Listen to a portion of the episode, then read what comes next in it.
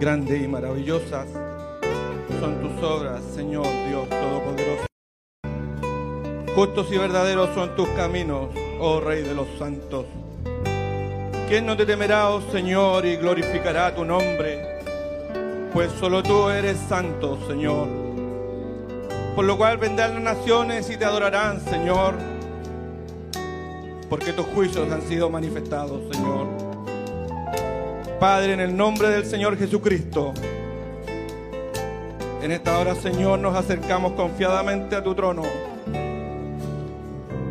Con reverencia, con temor y con temblor, Señor. Para hallar, Señor, misericordia y hallar gracia para el oportuno socorro. Sabiendo, Señor, que tenemos un sumo sacerdote que se puede compadecer de nuestras debilidades, Padre. Aquí hemos llegado hoy, Señor, esta noche. Nos hemos dado cita en este servicio, en esta noche, Padre.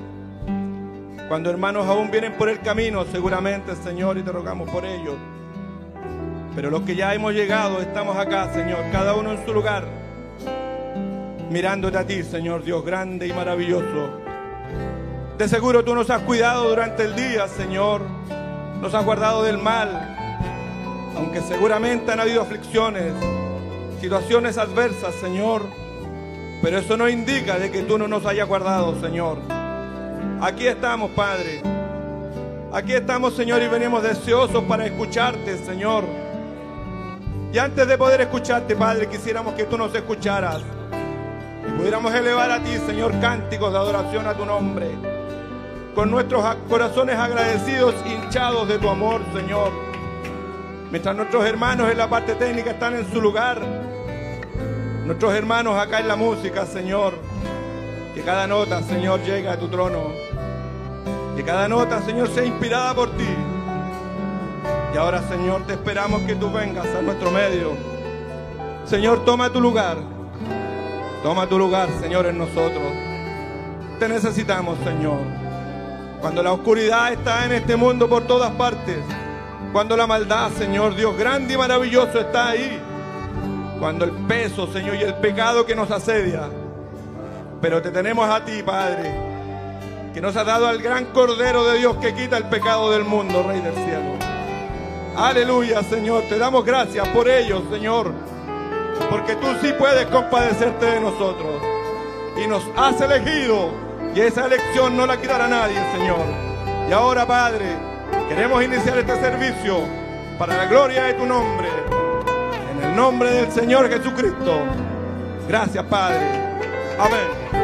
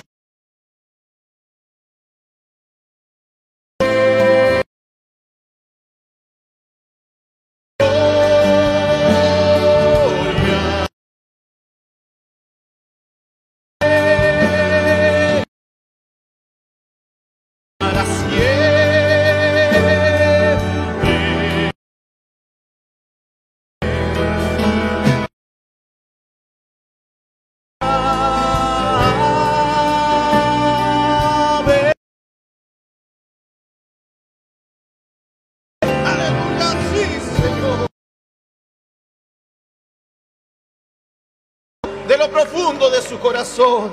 Aleluya. No Es venir a tomar una bocanada de aire fresco en este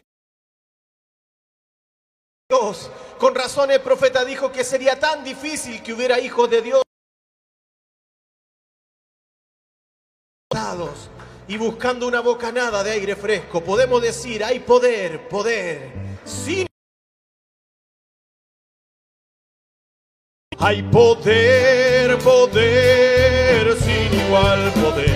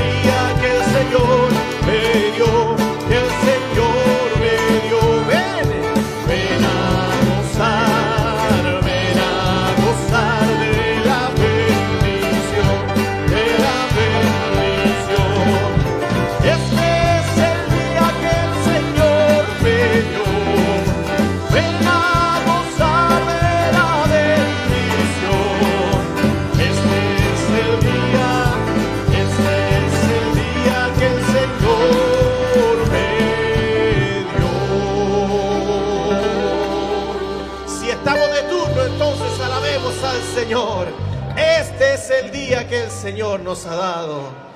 Mis hermanos pueden tomar su asiento mientras los diáconos pasan por el servicio de ofrenda. Dios bendiga al dador alegre. Dios bendiga a aquel que está de turno y que ha traído diezmos, ofrendas, acciones de gracias, sacrificios vivos a nuestro Dios. Amén, aleluya. Podemos decir, oh, tu fidelidad, mi Dios eterno, tu misericordia, ni una sombra de duda tendrá. Y mientras pasa por este lugar, nuestro hermano Abel, podemos entonar este hermoso himno, oh, tu fidelidad, maravillosa fidelidad. Sí, Señor.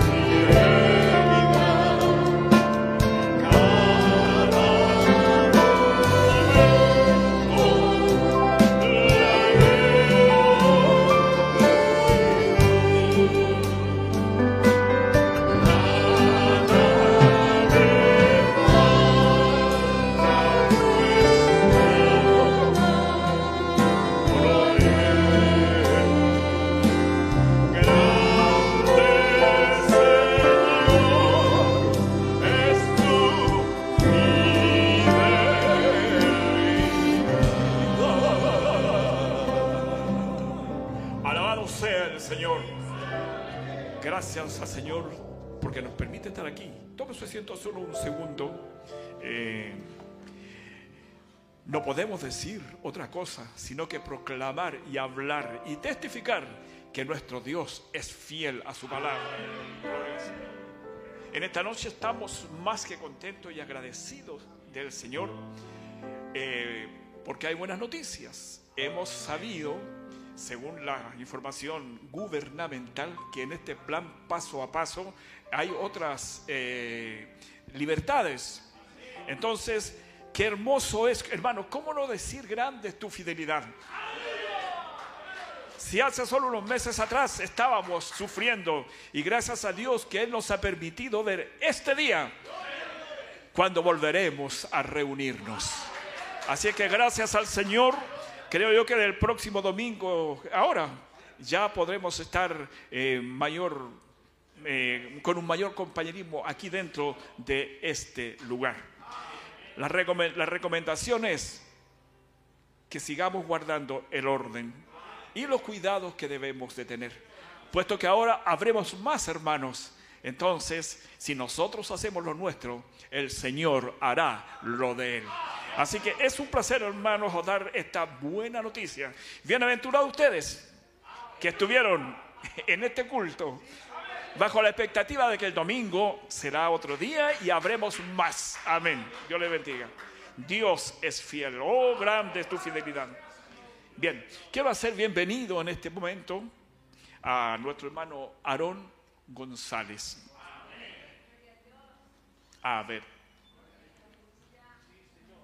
Quiero hacerlo bienvenido para que él venga entonces y nos comparta el mensaje y lo que Dios ha puesto en su corazón para nosotros. Pero antes que pase por aquí, eh, quisiera participar a ustedes, congregación que está aquí, y también a nuestros hermanos que están a través de las diferentes plataformas, que nuestro hermano Aarón González eh, está partiendo al sur, específicamente al lugar de Puerto Montt. Él estará allí y viajará junto a su esposa, nuestra hermana Elizabeth, y sus dos hijos. Entonces nosotros estamos eh, sabiendo de que él irá a ese lugar y se radicará definitivamente allí junto a su familia. Nosotros como cuerpo, querido varón y esposa, eh, los extrañaremos, aunque este último tiempo no hemos tenido tanto compañerismo por las condiciones que están dadas, pero sí les extrañaremos. Eh, pero estamos felices de que un hijo nuestro vaya a otro lugar a cumplir con el deber.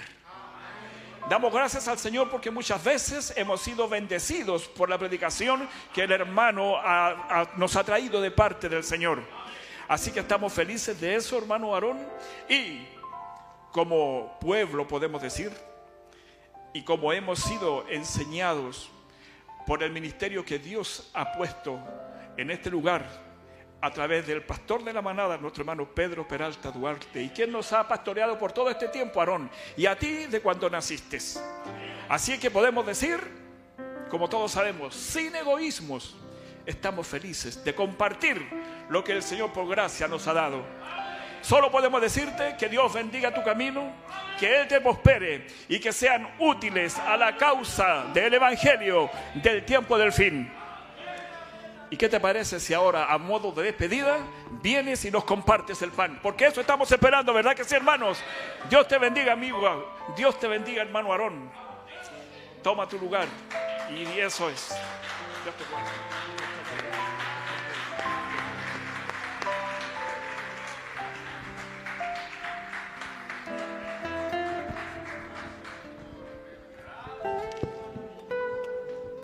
Les saludo en el nombre del Señor Jesucristo, hermano.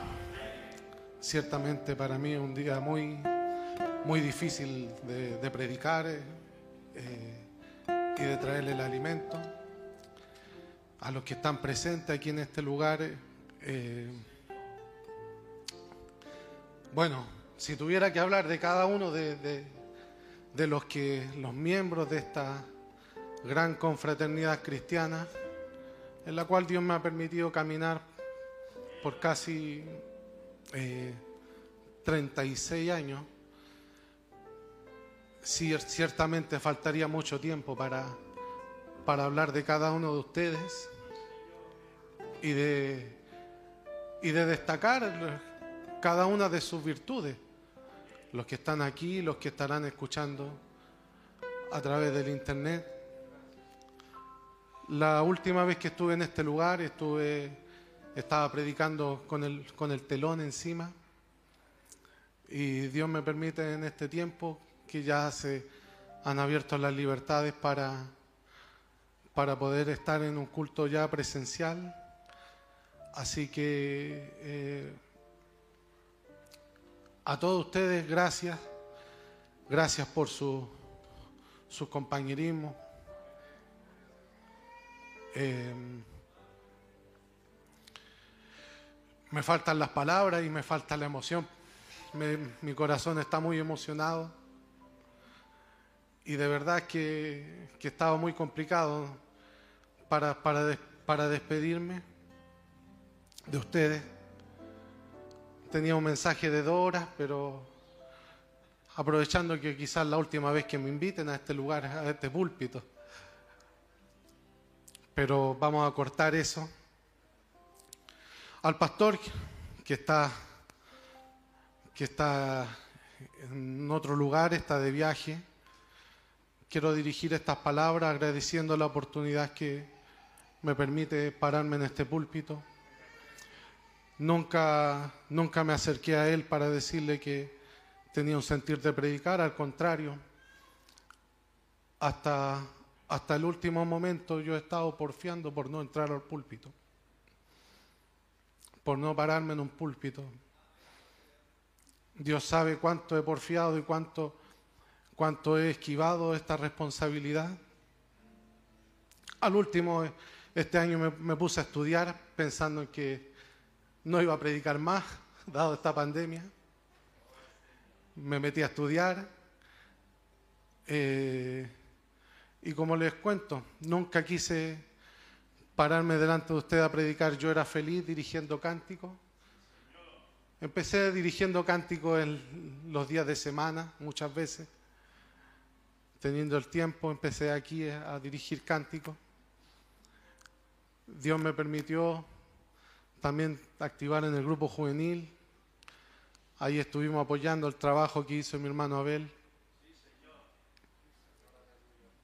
Dios permitió también que, que, a través de este ministerio también pude conocer a mi esposa, que si bien caminaba en otra iglesia, pero a través de estos lazos y este compañerismo que, que no solamente es entre nosotros, yo pude casarme y aquí estuvieron mis hijos, así que quiero invitarlos aquí a este lugar a la hermana Elizabeth, a, mis hijos, que pasen por este lugar,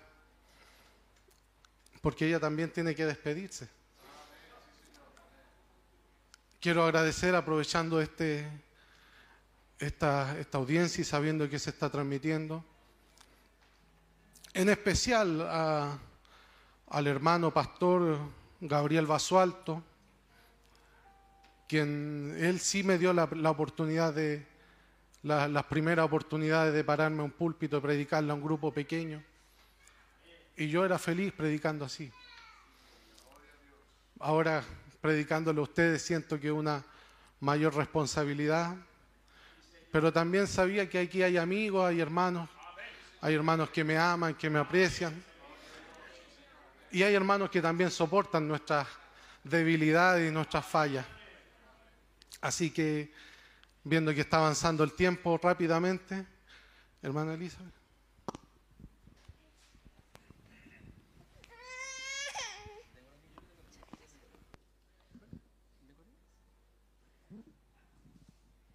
Eh, le saludo en el nombre del Señor Jesucristo.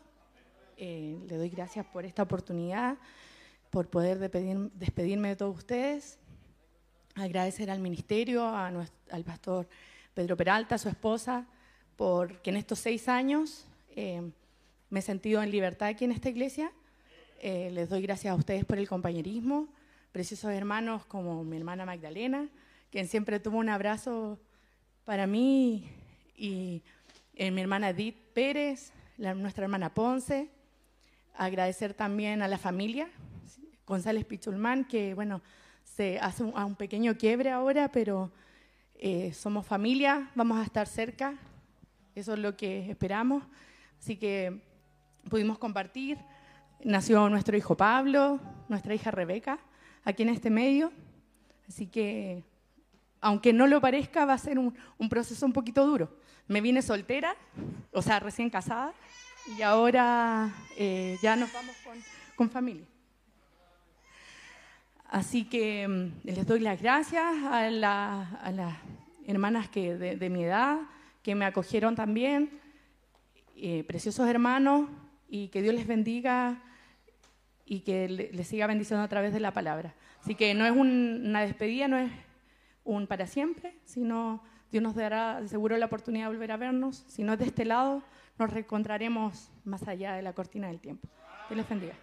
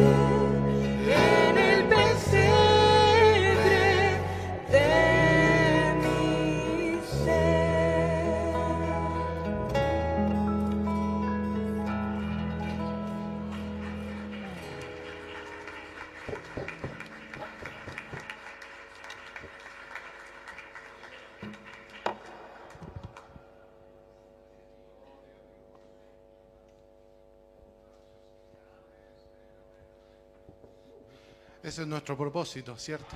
Que, que la palabra de Dios nazca en este, en este ser y podamos ser vivificados por medio de su palabra. Quiero invitarles a abrir su, su Biblia.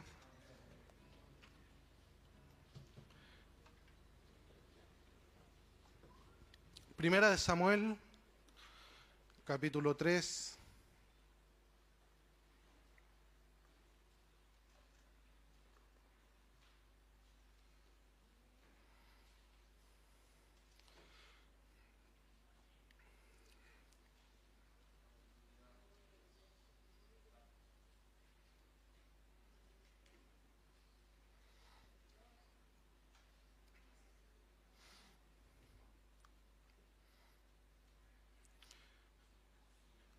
Una vez más, un momento de oración. Padre Celestial, oh Señor, te agradecemos, Señor, porque nos permite una vez más reunirnos, Señor. Gracias, Señor, porque tú tienes un pueblo, Señor, que te ama, te cree, Señor, y ha venido aquí dispuesto a oír palabra de Dios. Oramos que tú nos bendigas, Señor, en la lectura de la palabra y lo que tú tengas escondido quizás o, lo que tú nos quieras mostrar, Señor, a través de ella, Señor. Oramos que tú quitas al predicador de la escena y entra tú, Señor. Es día viernes y queremos hablar una, quiero hablar unas sencillas cosas con tu pueblo. Y Señor, con reverencia y temor me acerco delante de ti pidiéndote que tú bendiga esta palabra y tú alimentes a tus hijos, Señor. Tú dijiste en el Padre nuestro, danos hoy el pan nuestro de cada día, Señor. Y ahora, Señor, queremos tener la certeza de que lo que estaremos recibiendo es pan del cielo, Señor. No son mis palabras, sino, Señor, son tus palabras. Así oramos en esta hora al acercarnos con reverencia a leer tu palabra en el nombre del Señor Jesucristo. Amén. Amén. Dice, dice así en el nombre del Señor Jesucristo. El joven Samuel ministraba a Jehová en presencia de Elí. Y la palabra de Jehová escaseaba en aquellos días. No había visión con frecuencia. Y aconteció un día que estando Elí acostado en su aposento, cuando sus ojos comenzaban a oscurecerse de modo que no podía ver, Samuel estaba durmiendo en el templo de Jehová, donde estaba el arca de Dios. Y antes que la lámpara de Dios fuese apagada, Jehová llamó a Samuel y él respondió, heme aquí. Que el Señor bendiga la lectura de su palabra, tomen asiento.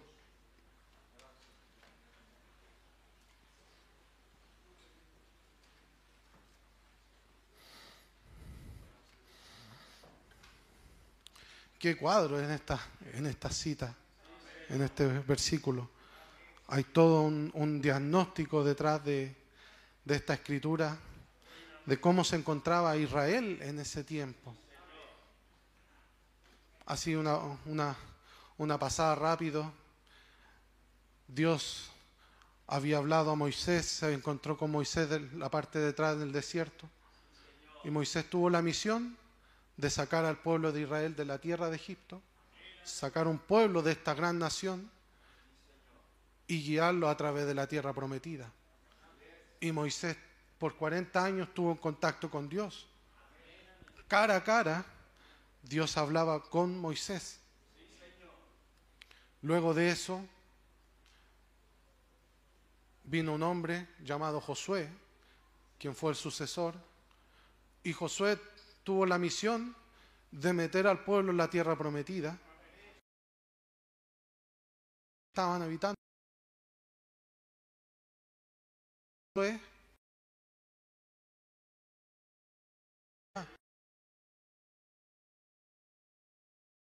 La misión también de repartir. Sirvieron a Dios. Contra que la generación siguiente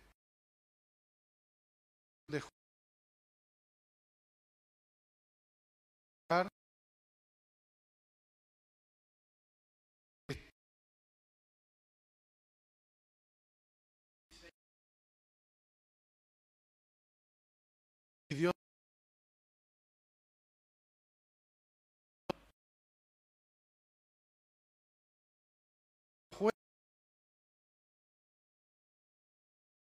una vez que los jueces lo liberaban, nuevamente el pueblo volvía a caer y así sucesivamente era un ciclo. Pero llegó el día, a la apertura del libro de Samuel, encontramos que aquí ya no hay enemigos, sino que ahora había un juez que era Elí, y Elí no era un profeta, él era un sacerdote. Y este hombre Elí,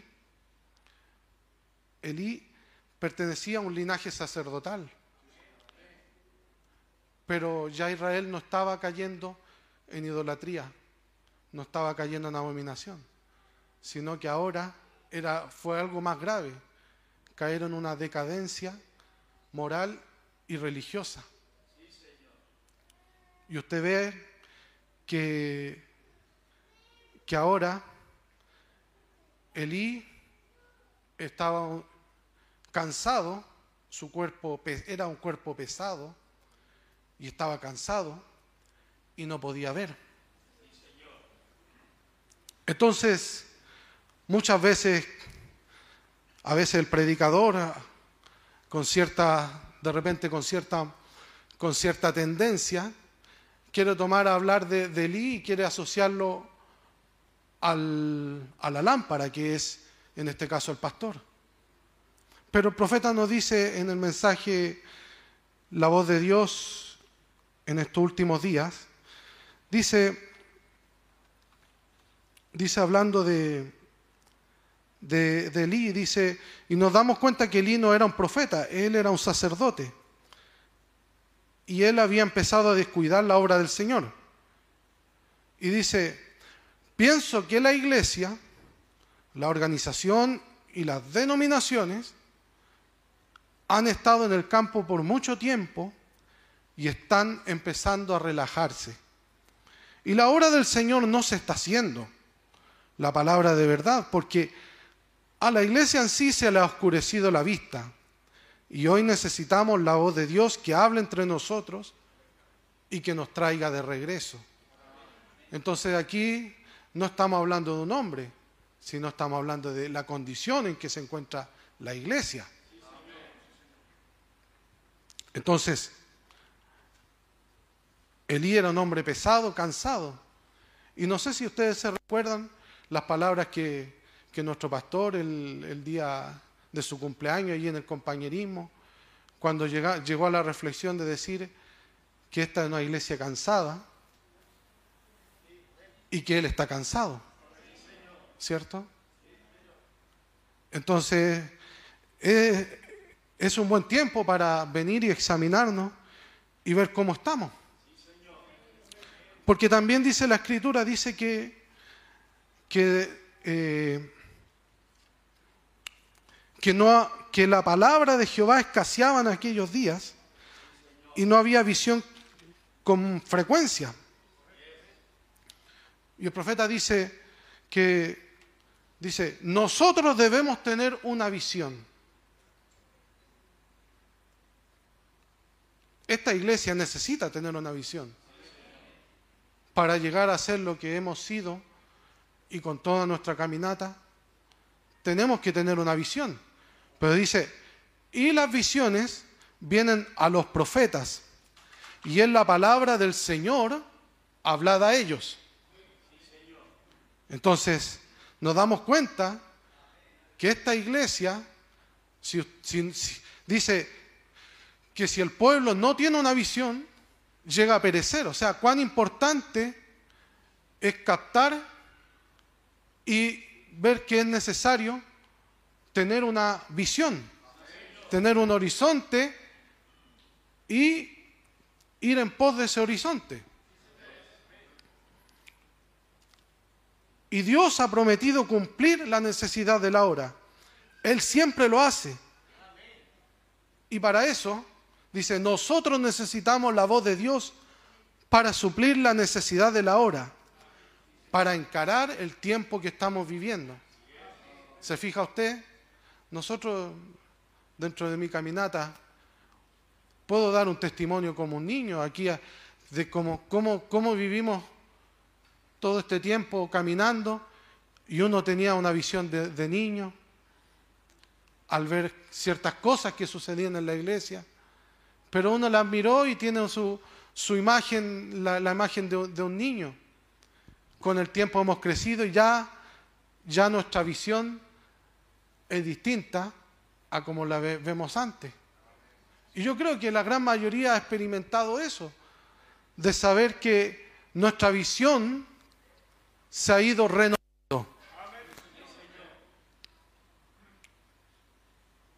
Hasta estos días.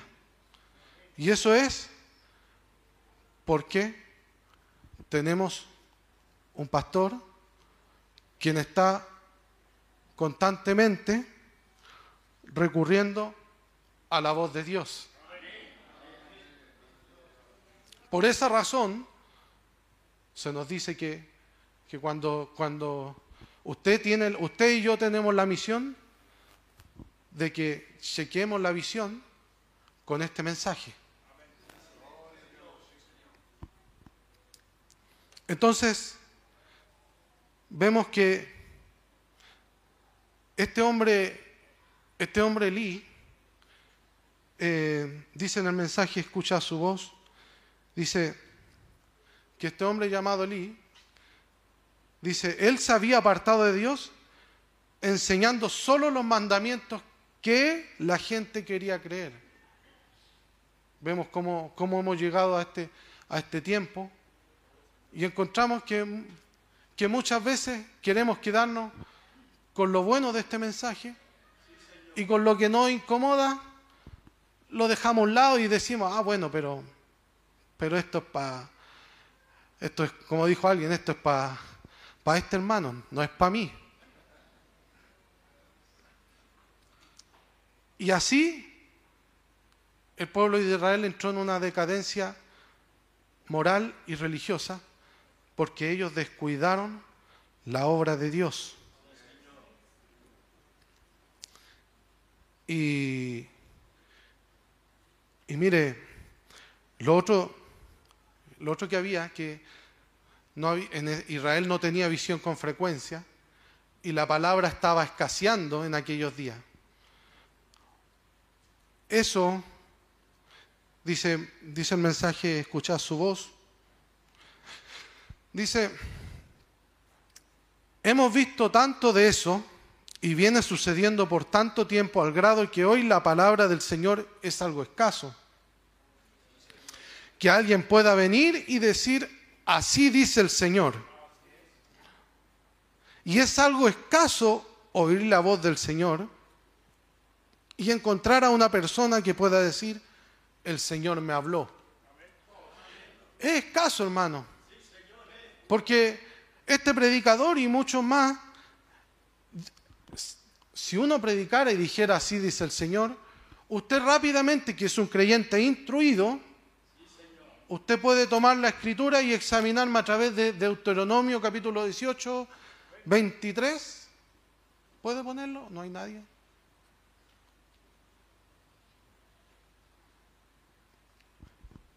Y usted me podría aplicar esta plomada. ¿Qué dice? 18.23, voy a buscarlo. Dice, perdón, 18.22, dice, si el profeta hablare en nombre de Jehová y no se cumpliere lo que dijo, ni aconteciere, es palabra que Jehová no ha hablado. Con presunción la habló el tal profeta. No tengas temor de él. O sea, si me pongo yo en el ejemplo, si yo le predicara así dice el Señor, y esto no ocurre, usted no me tiene que temer, usted me, me tiene que considerar quizás como, como un hermano más nomás. Pero bendito Dios, que vino un profeta en esta edad, y él sí vino con una así dice el Señor. Y él dice, en las edades de la iglesia, él dice, nosotros de- donde Dios no habló, debemos callar. Pero donde habló el Señor, nosotros debemos hablar y hacer énfasis. Así que tenga cuidado en esta, en esta noche, porque el así dice el Señor no viene de parte mía, viene por, medio de qué? Por un mensaje que traído por un profeta, sacado de las páginas de la Biblia, y con una así dice el Señor para usted.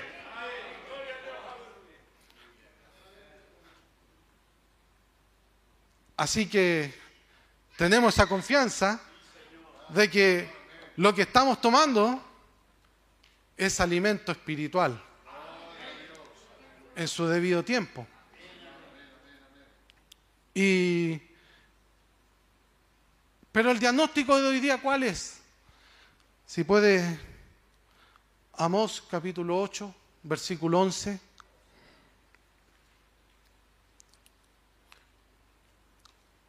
Dice, he aquí vienen días, dice Jehová el Señor, en los cuales enviaré hambre a la tierra. No hambre de pan ni sed de agua. ¿Se, ha fijado usted cómo estamos en este día? ¿Cómo está el, empresariado diciendo no hay oferta, hay, demasiada oferta laboral y la gente no quiere trabajar porque está recibiendo los bonos? Y, y usted no le falta, a usted y a mí no nos ha faltado el alimento, no nos ha faltado el agua. Yo tengo mi familia allá en, allá en eh, mis, mis, padres, está mi cuñado aquí también, ellos están allá en, en Paine y ellos tienen agua de pozo. Y con esta sequía, aún así no ha faltado el agua. Es maravilloso eso. Pero mire, mire lo que dice la palabra del Señor. Dice, no habrá hambre de pan ni sed de agua, sino de oír la palabra de Jehová. Así que, pero ¿cuál es el asunto, hermano?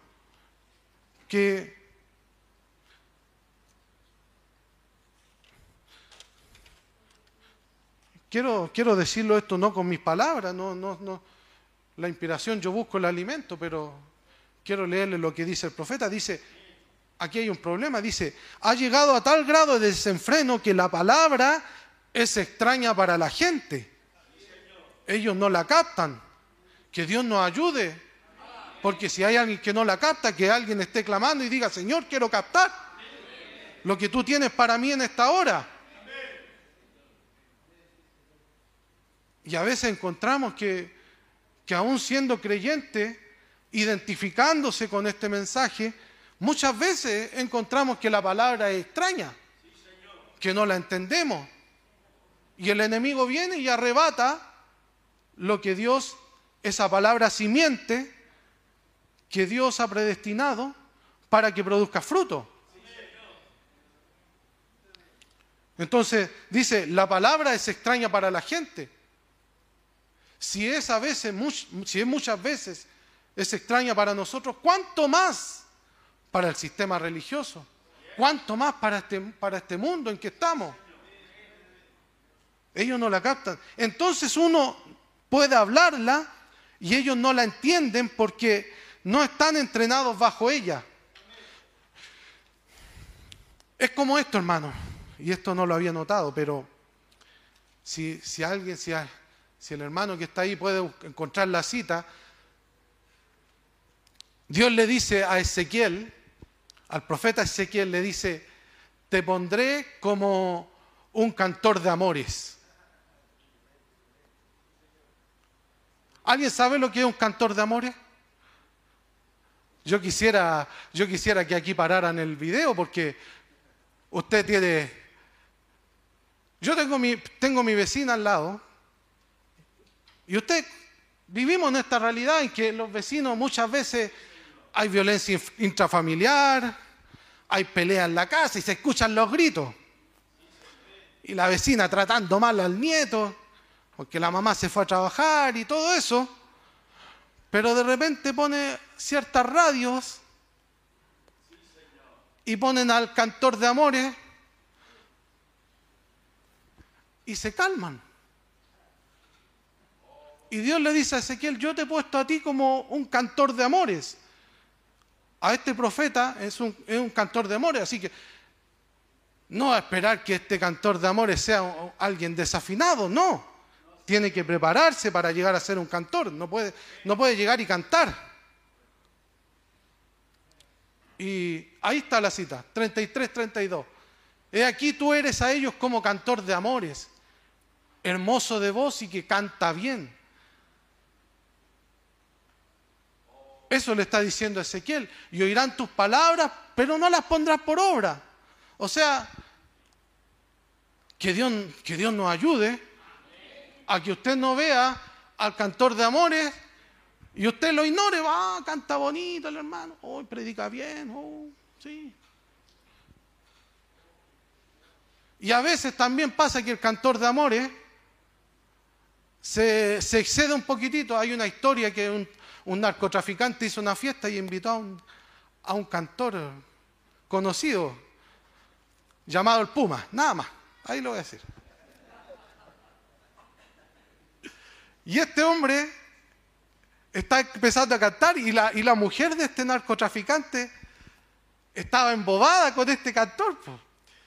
Y se fue a bailar con el, con el hombre y el, y el narcotraficante se puso celoso, así que lo echó, lo tuvo que echar porque se estaba pasando el cantor de amores.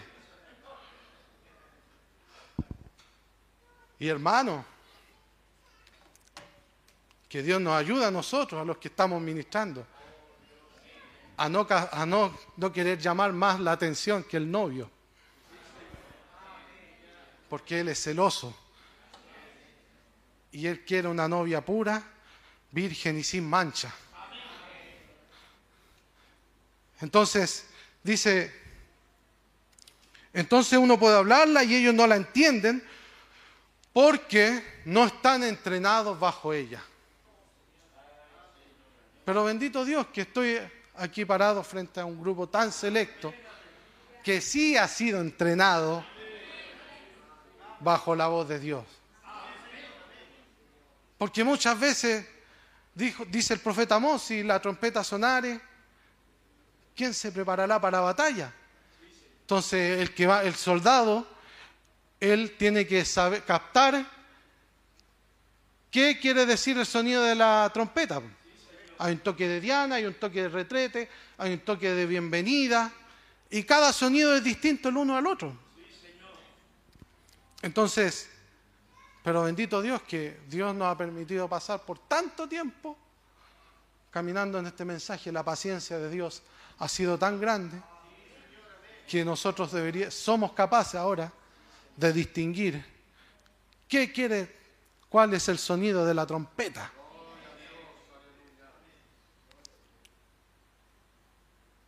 Y, y esto lo... Pero, pero también hay otra cosa, hermano y hermana, hablando de que de esto de que la palabra escaseaba, vuelvo, vuelvo a Samuel. Eh, vuelvo a Samuel y vuelvo al mensaje, escuchar su voz, porque ahí nos dice el profeta que, y el mensaje también, eh, la voz de Dios en estos últimos días, estos mensajes le he estado citando, donde, donde el profeta dice que hay muchas voces que están opacando, que están ahogando la voz de Dios. Ese es otro problema. No, muchas veces no nos damos cuenta, pero hay voces que a nosotros tienen solo el objetivo, distraernos de lo que Dios quiere para nosotros. Hoy en día, como dice el profeta, cuesta mucho entrar en la presencia de Dios y poder sentarnos a oír su voz. Y Él nos habla de distintas voces. La voz de la política. Y usted encuentra que la voz, esa voz de la política es muy particular porque hay voces que tienden para un lado y hay otras voces que tienden para otro lado. Entonces el profeta dice, bueno, entonces nosotros necesitamos rectificar la voz con la palabra de Dios. Entonces usted escucha de, un evento que está sucediendo, usted tiene un enfoque cargado para el comunismo y otro enfoque cargado para el capitalismo. Pero bendito Dios que tenemos un mensaje que nos pone en el centro. Ni para uno ni para otro lado. Podemos caminar por esta carretera del rey que va recta. Y como dice el profeta en el mensaje del rapto, si hay que doblar la esquina, bueno, la doblamos. Pero vamos como, es, como esos querubines allá en Ezequiel, caminando derecho y hacia adelante. Derecho y hacia adelante. Esa, ese es el Evangelio. Tenemos la voz de los placeres. Y eso es lo que, lo que más muchas veces en esta edad y en, Dios dijo por medio del profeta, esta edad de la Odisea, que es rica, en la cual tenemos, nos podemos, nos podemos dar gusto.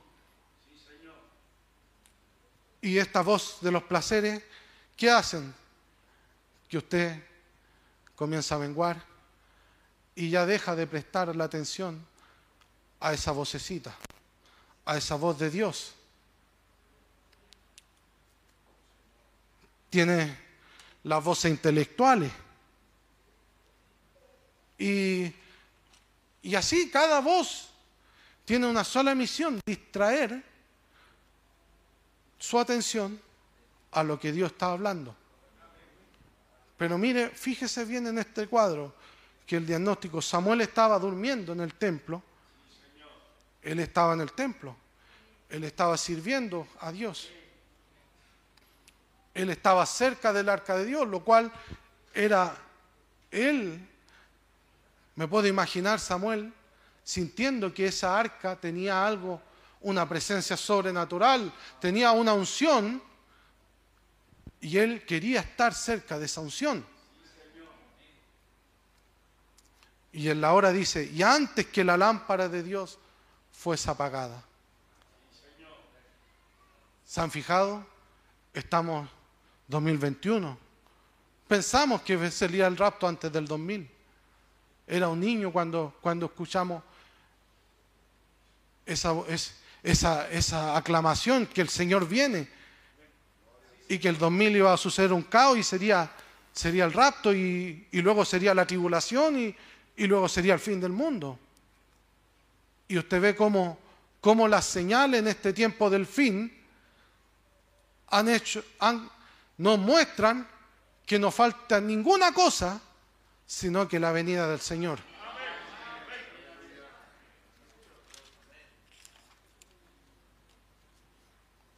Entonces, y en esa hora más oscura, usted puede ver cómo, cómo el sistema político está completamente oscurecido. Ya no hay esperanza. Vea el sistema religioso, ya no hay esperanza. Aún nosotros, como iglesia, como organización, a pesar de que vamos a tener más libertades, todavía no podremos estar juntos. Y eso ha menguado nuestro, nuestro amor, nuestro, nuestro compañerismo, porque cuando nos, empecemos a reunir más, nos, estaremos mirando otros hermanos que no hemos visto. Y el amor se resfriará se está, se está enfriando. La lámpara se está, se está apagando. Pero hermano, déjenme decirle una cosa, y este es el centro del mensaje. En la hora más oscura, Samuel oyó la voz de Dios.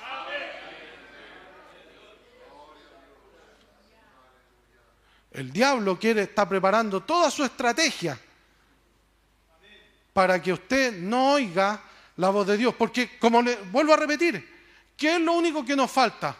El rapto de la iglesia, ¿cierto? Amén. Y dice el profeta el mensaje del rapto. Dice, hay, a ver, eh, Primera de Tesalonicenses 4, 16, a ver si podemos leerlo. 13, perdón, 13. Leamos el 13 en adelante, si hay tiempo todavía. Tampoco queremos, hermanos, que ignoréis acerca de los que duermen, para que no os entristezcáis como otros que no tienen esperanza. Fíjese, hace poco, aquí en donde yo vivo, eh, se murió un, muchacho, un jovencito, y está la policía resguardando y haciendo y las familias tirando fuego artificial y todo, con todo este show que han preparado los narcos. Y vuela alto y todo eso, y todos sus deseos y su- sus pinturas y todo eso, pero no tienen esperanza. Qué triste. Pero nosotros nos entristecemos porque han partido hermanos.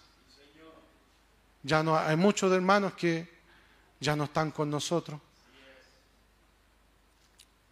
Pero no nos entristecemos como ellos, que no tienen esperanza. Y dice, siguiente, dice, porque si creemos que Jesús murió y resucitó, así también traerá Dios con Jesús a los que durmieron en él. Por lo cual os decimos esto en palabra del Señor, que nosotros que vivimos, que habremos quedado hasta la venida del Señor, no precederemos a los que durmieron. Porque el Señor mismo, con voz de mando, con voz de arcángel y con trompeta de Dios, descenderá del cielo. Y los muertos en Cristo resucitarán primero. Pablo está hablando de su venida. Siguiente. Luego nosotros, los que vivimos, los que hayamos quedado, seremos arrebatados juntamente con ellos en las nubes para recibir al Señor en el aire y así estaremos siempre con el Señor. Entonces dice, quiero que noten una gran cosa aconteciendo ahora, que no se les pase por alto. ¿Ven? Ahora noten, la palabra dice así, en 2 de Tesalonicenses, que hay tres cosas. Noten, del versículo 3 al 16, hay tres cosas que tienen que suceder antes de que el Señor mismo aparezca. Rápidamente ahora para que podamos terminar. ¿Ven? La primera cosa que sucede, fíjense, una aclamación, una voz y una trompeta. El profeta está leyendo nuevamente la cita y dice, tres cosas acontecen, una, una voz, una aclamación, una voz, una trompeta. Tienen que acontecer antes que Jesús aparezca. Jesús hace las tres cosas cuando Él esté descendiendo. Ah, Está hablando de Jesús, de un cuerpo. Vamos a precisar eso. Estamos hablando de Jesús, del descenso del cuerpo glorificado de Jesús, el cual no pisará la tierra. Tendremos un encuentro allá en el aire. Y dice, mire, dice, voz de mando, una aclamación. ¿Qué es una aclamación? Dice, es el mensaje saliendo primero. El vivificante pan de vida haciendo surgir a la novia. Y fíjese la estrategia del diablo. Lo quiere distraer a usted de la voz de aclamación. Porque si preguntáramos, ¿hace cuánto tiempo que no leo un mensaje? Y muchas veces actuamos religiosos, decimos, decimos, vemos a un, a un hermano tropezando y le decimos, oye, ¿en qué mensaje está lo que estáis haciendo? Y, y a veces, mírate a ti mismo y cómo estamos de oración, cómo estamos del mensaje. Y este es el pan de vida haciendo surgir a la novia. Y de seguro encontramos cuál es la razón por la cual hay creyentes todavía entrampados. Porque no leen el mensaje. Porque aquí está la solución. Basta con oración y buscar algo, un folleto, el sentir del Señor. Buscar, no sos, hace bien escuchar una cinta, pero también mire lo que dice el profeta. Aquí dice en el mensaje, aquí hay, dice, escuchen su voz. Dice, y esto es, esto es una perlita, como dijo un predicador, dice, aquí está escrita en papel. Mil años- 1962 todavía no había ningún folleto impreso. Él está predicando, 63, perdón. Enero del 63 predica este mensaje, la voz de Dios en estos últimos días. Él la predica en una congregación mitad hispana, mitad, mitad gringo. Y aquí les dice, aquí está escrita en papel la voz. La voz será confirmada si ella es verdad. Él está diciendo en estos años 63, él, no había ningún libro como ahora los tenemos nosotros. Pero el diablo, la estrategia es que usted no escuche voz de aclamación. Porque si miráramos, hermanos y hermanas, ¿qué ha hecho esta voz de aclamación con nuestras vidas? ¿Qué podríamos decir? Que esta voz de aclamación me sacó de las tinieblas.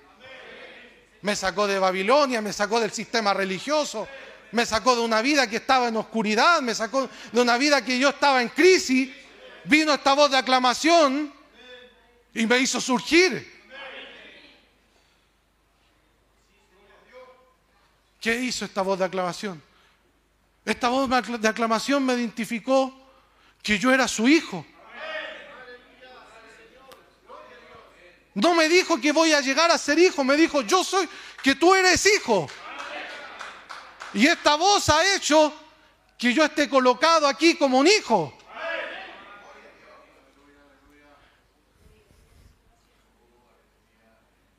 ¿Qué hace esta voz de aclamación? Esta voz de aclamación es la evidencia de haber sido bautizado con el Espíritu, con el Espíritu Santo, recibiendo la palabra asignada para la edad en que vivimos. Usted puede decir, muchas veces encontramos gente que se cuestiona y dice, oye hermano, ¿tendré el Espíritu Santo? ¿No tendré el Espíritu Santo? Pero hermano, ¿cree este mensaje? Si usted no le encuentra pero a este mensaje, si no lo encuentra, si no lo razona y solamente lo cree, usted ha recibido el bautismo del Espíritu Santo. ¿Qué hace voz de aclamación? Usted podría decir, ah, bueno, pero ¿sabe hermano? El sistema también predica en el mensaje. Y la gente también tiene avivamiento y todo. Pero el, profeta está diciendo en el mensaje el rapto, él dice, fui a la... y esto lo hemos escuchado muchas veces, lo, hemos escuchado. Esta historia que el profeta va donde un hombre, John Charrit, y él tenía unos naranjos, tenía unos limones, y el profeta está recorriendo eh, eh, con él el campo, y él ve los árboles y dice, y él le dice, hermano Charrit, ¿qué es ese árbol? Es un limón. Y le dice, uy, pero ¿por qué veo que, hay naranja? ¿Por qué veo que hay pomelo, lima, limón? ¿Por qué? Porque esas ramas fueron injertadas.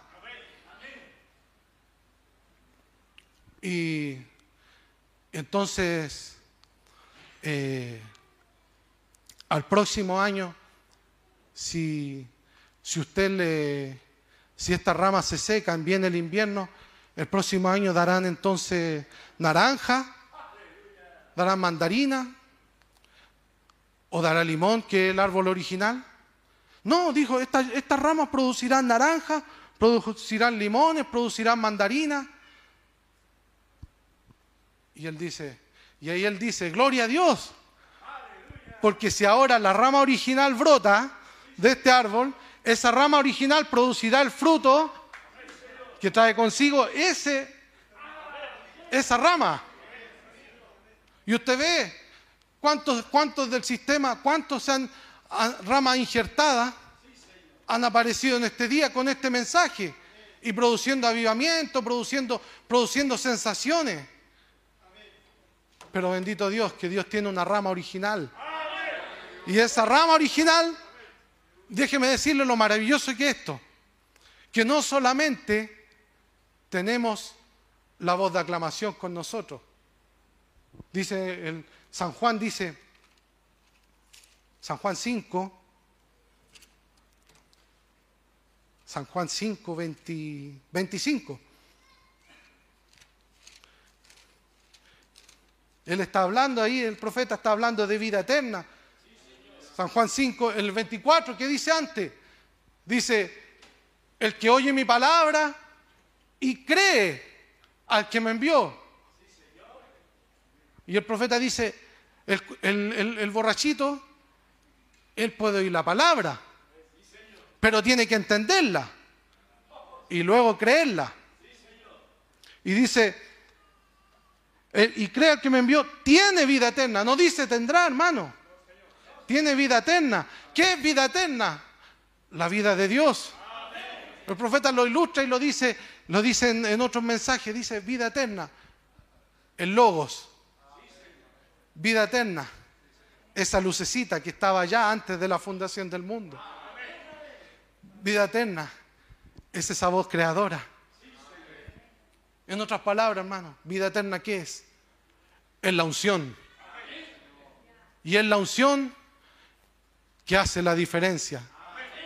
¿Qué hace la diferencia que usted esté parado hoy día, en este día, usted sentado aquí escuchando este, este servicio? O allá los hermanos que están en internet conectados, sentados en este servicio. La unción que hace la diferencia. En este mundo en que estamos sumergidos en, en depresión, en perversión, sumergidos en este mundo consumista, en esta atmósfera negra, podemos decir que hoy en día hay hijos de Dios con vida eterna. Hay hijos de Dios con una unción que hace la diferencia. Yo le pedí a, a mis sobrinos si pueden pasar, mientras ellos la ensayan, esta canción.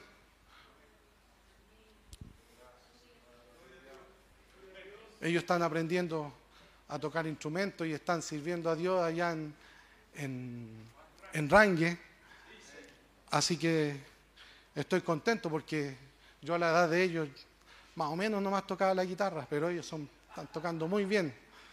Así que volviendo, volviendo, tienen vida eterna los hijos de Dios. Zoe, la misma vida de Dios, esa vida que estaba en el principio, que fue vivificada, no, no fue vivificada, hermano, por, eh, por eh, ¿cómo se llama? Por recibir un espíritu, porque el profeta dice, yo no estoy de acuerdo en, la, la- en la regeneración o en la reencarnación. Él dice, la palabra simiente vivificó lo que estaba en mi corazón, lo que estaba allá en el principio y que no sabía. Esa palabra simiente hizo contacto y el profeta dice, cuando salió el sol, vivificó lo que estaba ordenado a vida eterna. Y dice, dice, no vendrá condenación, más ha pasado de muerte a vida. Y dice, de cierto, de cierto os digo, viene la hora y ahora es, ahora es, cuando los muertos oirán la voz de quién? Del Hijo de Dios. Hermano y hermana, el Hijo de Dios, le voy a hacer un recordatorio, el Hijo de Dios estuvo en medio de los candeleros, desenvolviéndose el Espíritu Santo por a través de siete edades de la iglesia.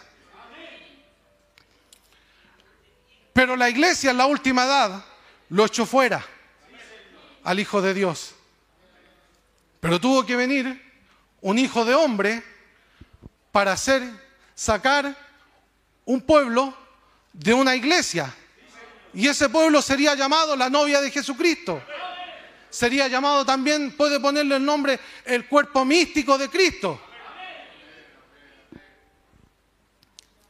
¿Para qué? Para que el Hijo de Dios ahora entrara a nuestros corazones. ¿Quién es el Hijo de Dios? Es el Maestro. Es el Maestro, el que dirige mi vida. El que cuando estoy, cuando estoy en situación complicada, si tan solo escuchara la voz del Maestro, solamente adentro, ese Maestro le va a decir qué es lo que tiene que hacer. Ese Maestro es tan preciso que si a usted le faltan palabras, Él dijo que pondría palabra en su boca cuando fueran entregados. Y ese maestro también le hace decir amén a lo que dice el maestro por fuera. Y dice, ahora, ahora es cuando los muertos oirán la voz del Hijo de Dios. ¿Qué estamos haciendo en este día?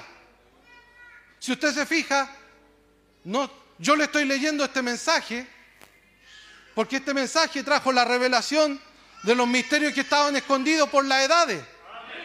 Pero lo que usted realmente está escuchando ahora es la voz del Hijo de Dios, del Espíritu Santo. Esa voz ha hecho que en usted est- esté la diferencia. Ahí está la diferencia.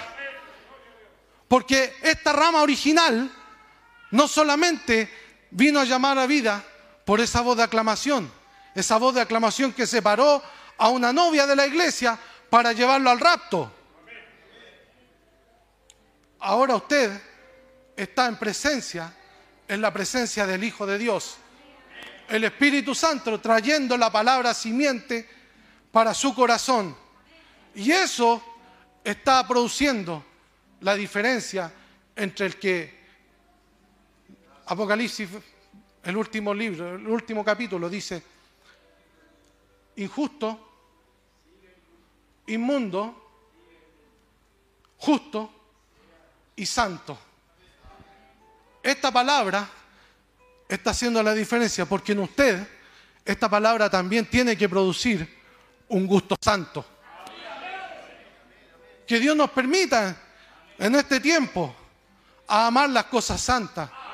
Porque vemos que el pueblo de Israel allá en los días de Samuel no estaba amando las cosas santas, no estaba teniendo el gusto por la santidad. Y muchas veces cometemos el error. ¿Por qué? Porque el profeta dice, ¿por qué el comunismo entró, entró, a- entró al- al país, a Estados Unidos, hablando de una nación protestante? Porque la gente estaba viviendo en hipocresía. Porque muchas veces la gente vive bajo una imposición. Pero es distinto cuando un hijo de Dios, lleno del Espíritu Santo, que ha oído la voz de Dios, es distinto. Porque ahora es el Espíritu Santo dirigiendo nuestras vidas. Y ahora podemos, podemos tener un gusto por la santidad. Que Dios nos permita en este día, mientras pasa el tiempo y mientras en la hora oscura el Hijo de Dios está hablando en nuestros corazones, que Dios nos permita abrir ese apetito por ese gusto santo. Porque sin santidad nadie verá al Señor. Que Dios les bendiga en esta hora. Estas son mis palabras para ustedes en este día. Al despedirme de ustedes, yo deseo que cada uno de ustedes sea bendecido.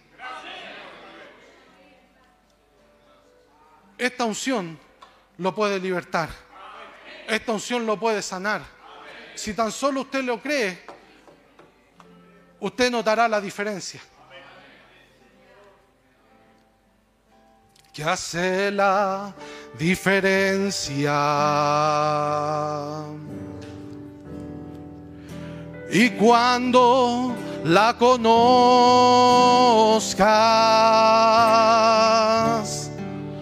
nunca el mismo serás.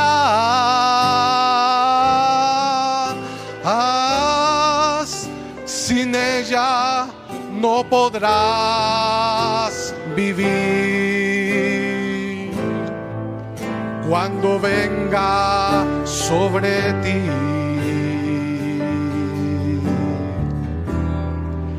Ha de enseñarte a caminar más cerca de Jesús.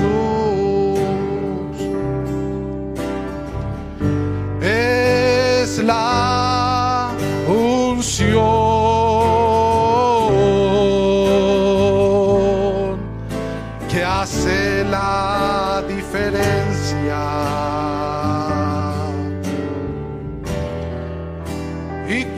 cuando la conozcas,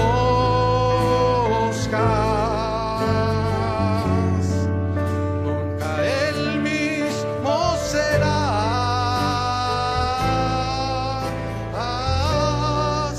Sin ella no podrás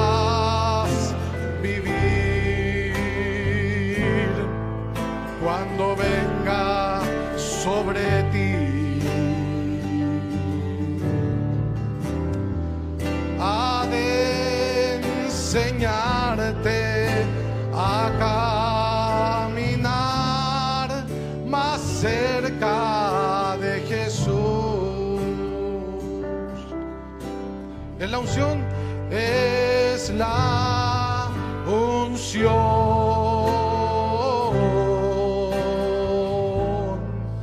que hace la